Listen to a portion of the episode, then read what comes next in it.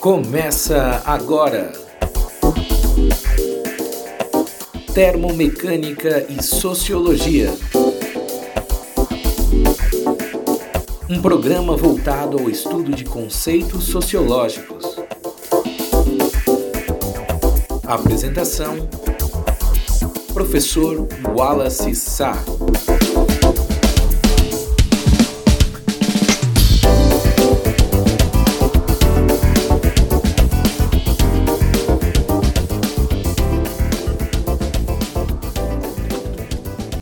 Olá pessoal, a sociologia segundo Durkheim, a sociologia de Durkheim. E, bom, enfim, não é um assunto corriqueiro, passageiro, porque Durkheim é, do, é considerado um dos pais da sociologia moderna. Esse assunto é de muita relevância ao longo de, do ensino médio, né? todos os estudos do ensino médio em sociologia, também para muitas questões de vestibular, é essencial conhecer esse assunto.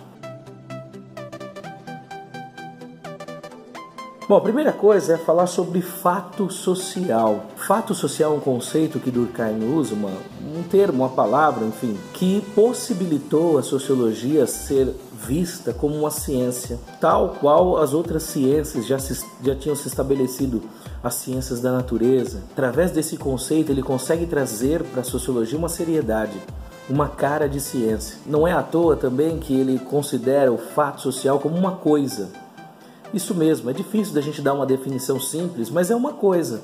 É um objeto que pode ser mensurado, quantificado, previsto, entendido dentro de uma sociedade.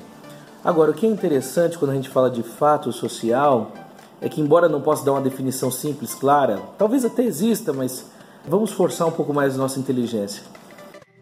Ao invés de dizer, olha, fato social é todo acontecimento XYZ, na verdade, a gente vai dizer que todo fato social é, é tudo aquilo que contiver pelo menos esses três elementos: coerção, exterioridade e generalidade. Palavras é, essenciais, são características de um fato social. Coerção é tudo o que, dentro de uma situação ou de um fato, vai se impor ao indivíduo, de tal forma que ele não tem escolha.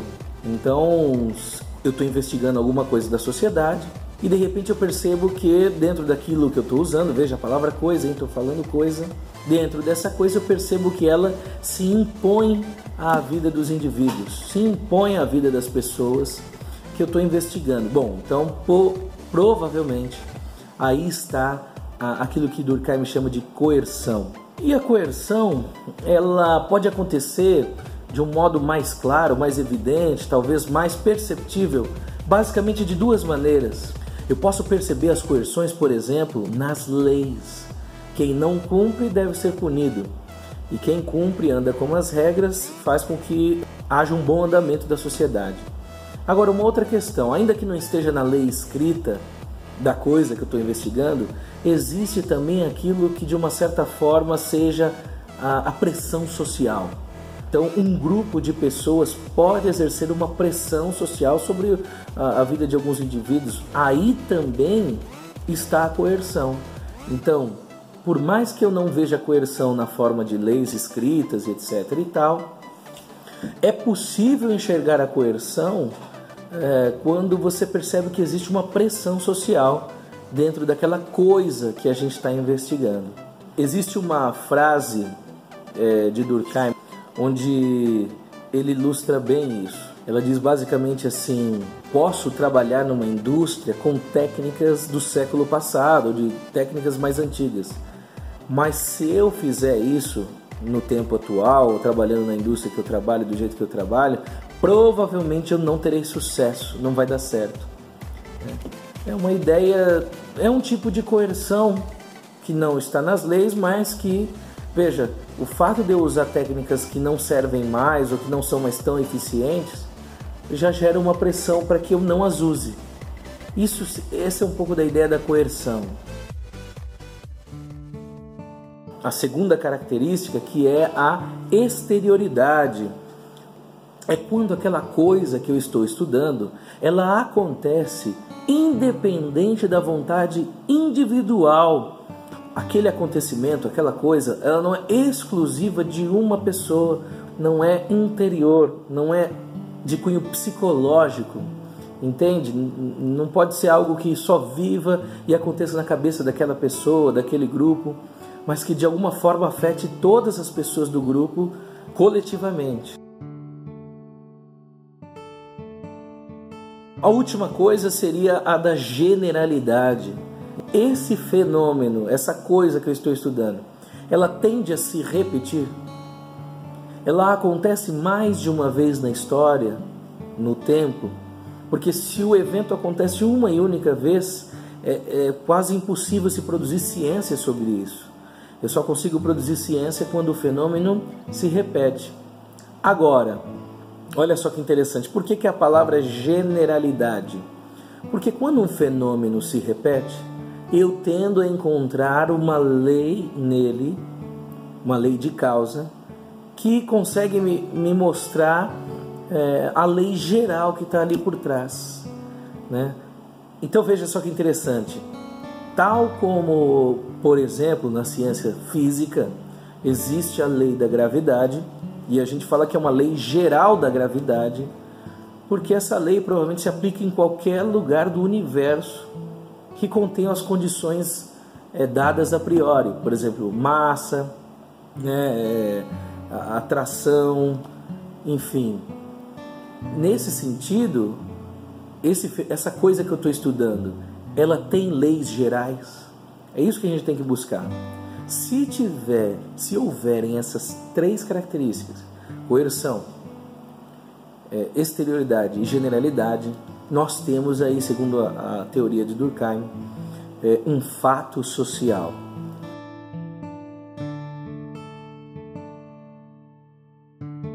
Finalizando esse assunto do fato social, o que é interessante é o método de estudo que Durkheim propõe. A gente acredita que esse método ele é inovador, ele é algo ah, para o seu contexto e para a sua época novo. Que método é esse? É, ele propõe algumas coisas para o cientista social quando vai investigar o fato. E uma das principais, talvez a mais relevante, seja a ideia de neutralidade, ou seja, imparcialidade. Quando o cientista social estuda um fenômeno, uma coisa chamada fato social, é importante que eles não deixem que as suas emoções tomem conta no seu resultado de estudo. Ele não deixe que as suas emoções atrapalhem a sua visão da objetividade do fato. Ou seja, tentar descrever a coisa em si mesmo, por si mesmo. Isso é muito interessante porque quando nós estudamos um fenômeno social, muito provavelmente nós nos envolvemos plenamente nesse objeto. E aí fica difícil ter a neutralidade. Alguns até vão defender, principalmente hoje em dia, que é impossível a neutralidade. Acredito que seja por aí. Né? É difícil ser neutro, mas isso em todas as ciências. A gente sempre vai olhar para aquele objeto, para aquele estudo, com um olhar que seja contemporâneo. Mas veja, eu concordo com a ideia de buscar a objetividade da coisa, ou seja, entender a coisa em si mesma, independente das minhas visões, mas o que ela é em si mesma. Olha, é um desafio muito grande, mas por isso que eu gosto dessa palavra coisa nos estudos de Durkheim. Né? Veja, eu tenho que tratar como algo e tentar descobrir as leis como algo totalmente indiferente ou, quer dizer, existe independente da minha vontade. Dando um exemplo disso, talvez a gente possa dizer que o suicídio seja um dos maiores exemplos que Durkheim é, trabalha e aponta como fato social. Porque até então nós podemos entender o suicídio como uma coisa muito individual, uma vontade muito particular, mas de repente Durkheim, em um dos seus livros, propõe que o suicídio não é fruto ou resultado de uma vontade pessoal individual, mas às vezes está ligada a uma pressão social, algo exterior ao indivíduo e que de uma certa forma sempre aconteceu e sempre vai acontecer e é um fenômeno que se repete, tem generalidade.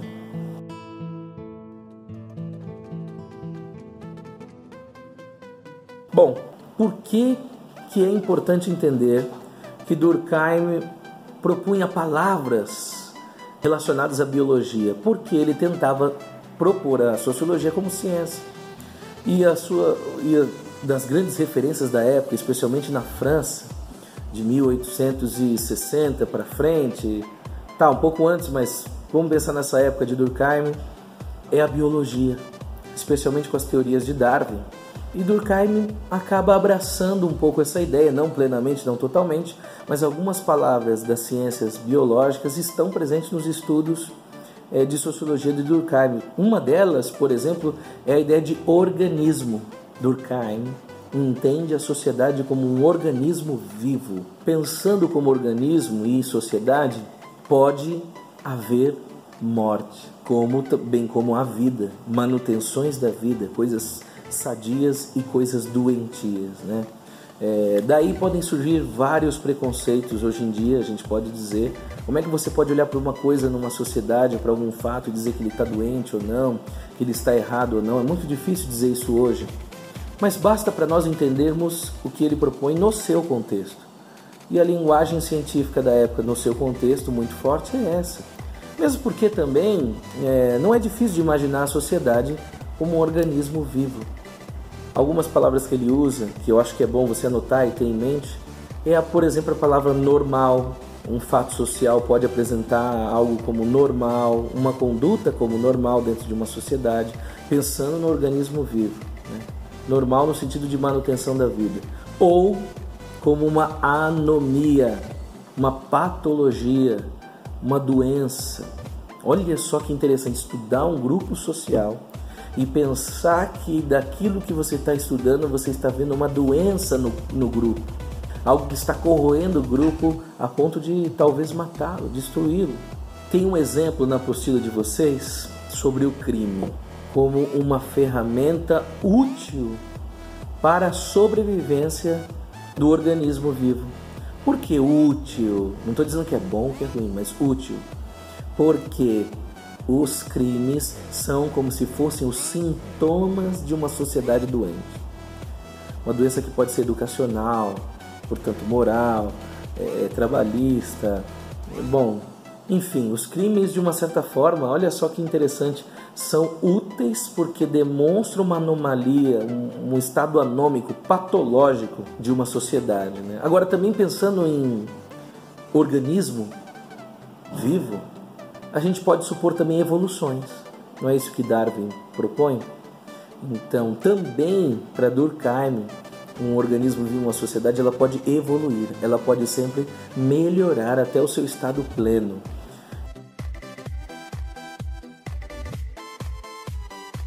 Quero passar para o item 3, que é a consciência coletiva e a consciência individual. E eu já digo para vocês de cara que, embora num grupo social Existe essa coisa chamada consciência individual. De alguma forma, essa consciência individual ela está presa ou subordinada àquilo que Durkheim chama de consciência coletiva, normas e padrões aos, aos quais o indivíduo se adequa.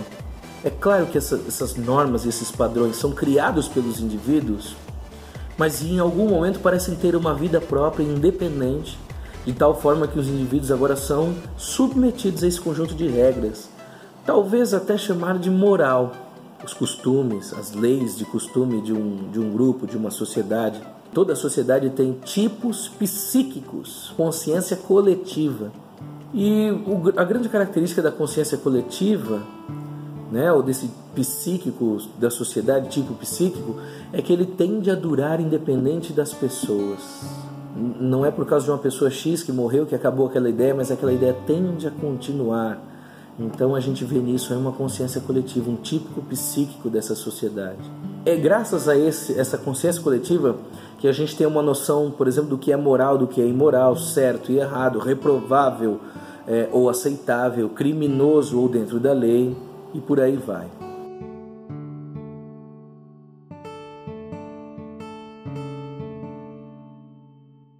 No item 4, fala-se sobre morfologia social, as espécies sociais. O que, significa isso, professor? Significa que Durkheim tentou usar uma técnica muito interessante que era comparar algumas sociedades. Então você estuda uma sociedade, vê os seus fatos sociais e compara com outra sociedade, com outros fatos é, sociais. A gente chama isso de morfologia, estudo comparado. É, e aqui no caso vai ganhar o nome de morfologia social. Então, dessa maneira, você consegue perceber se uma sociedade evoluiu, quais são as evoluções ou não. E evolução, ainda lembrando de organismo vivo, a gente pode entender como uma sociedade que vai de um ponto ou de uma visão de uma vida mais simples para uma cada vez mais complexa, mais detalhada. Por exemplo, uma coisa é uma horda, um grupo de pessoas chamado de horda, que seria uma, um tipo de união mais simples. Outra coisa são os clãs e as tribos, muito mais estruturados, com leis já é, claras, sacerdotes, é, é, é, é governantes principais. Então esse é um tipo de sociedade mais complexa. E, aí que está, nesse tipo de nesse, ao comparar essas sociedades, é possível identificar um outro conceito que em Durkheim é de suma importância, que é o de é, solidariedade mecânica e solidariedade orgânica. Esses dois tipos de solidariedade, vivido entre os grupos, geralmente uma sociedade é organizada em torno da divisão dos trabalhos. Ou essa divisão dos trabalhos é orgânica, ou ela é mecânica. Então, eu vou falar sobre a solidariedade mecânica.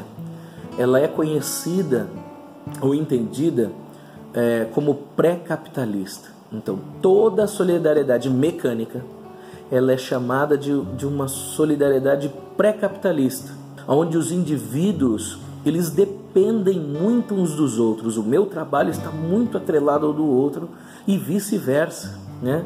O nosso trabalho ele é integrado. Né? É, é como se eu fosse, pensa nisso um pouco, talvez uma peça né, dentro de um relógio que faz todo o relógio funcionar. Diferente da solidariedade orgânica, aonde aí vem a, genialidade, talvez, né, a genialidade, que é já chamado todo tipo de sociedade capitalista. Por quê? Porque não apresenta uma relação entre os indivíduos e os trabalhos de uma maneira de dependência, mas de interdependência, ou seja, há uma certa autonomia, há um certo individualismo típico do capitalismo, ao mesmo tempo preso a um grande todo, preso a uma fábrica, etc. e tal, mas é muito valorizada a questão do indivíduo, sua exclusividade, sua particularidade Durkheim vê nisso uma passagem de algo mais inferior, mecânica, para algo mais superior, que é orgânica, onde os indivíduos são mais independentes, podem se, se desenvolver muito mais, porque são mais livres, é, eles podem trocar o seu trabalho. Aliás, existem muitas opções de troca de trabalho numa sociedade capitalista. Veja que é, eu não estou falando aqui se é bom ou se é ruim, apenas tentando explicar qual dos dois é o melhor. Não saberia dizer mas é bom você pensar que existe essa ideia de evolução. Talvez o mais evoluído seja bom, tudo bem, talvez, né? Mas o que importa é saber que há essa ideia de evolução, solidariedade mecânica para orgânica. Gravem esse conceito.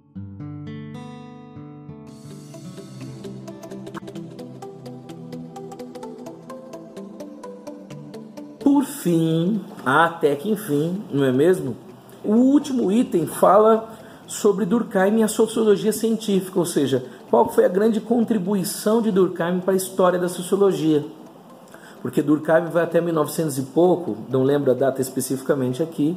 Bom, mas depois disso, muita coisa de sociologia já se produziu. Qual foi a sua influência? A proposta de uma rigorosa postura empírica. Ele delimita muito como deve ser o trabalho do sociólogo o que é o objeto do sociólogo, isso é muito positivo, muito bom para os estudos que virão.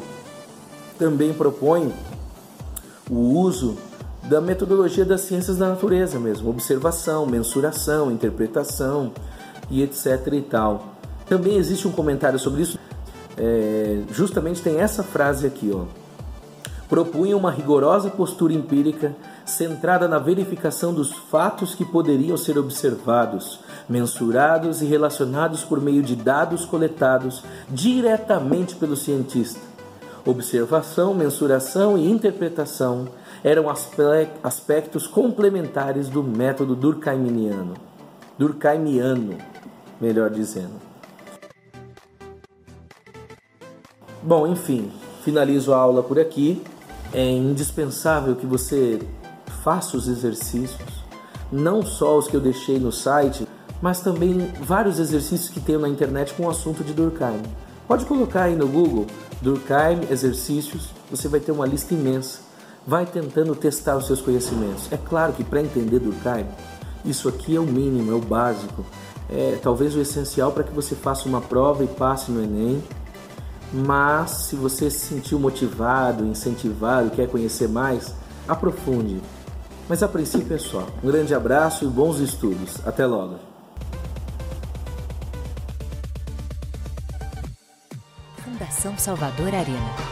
Desde 1964, impulsionando sonhos, transformando as vidas das pessoas.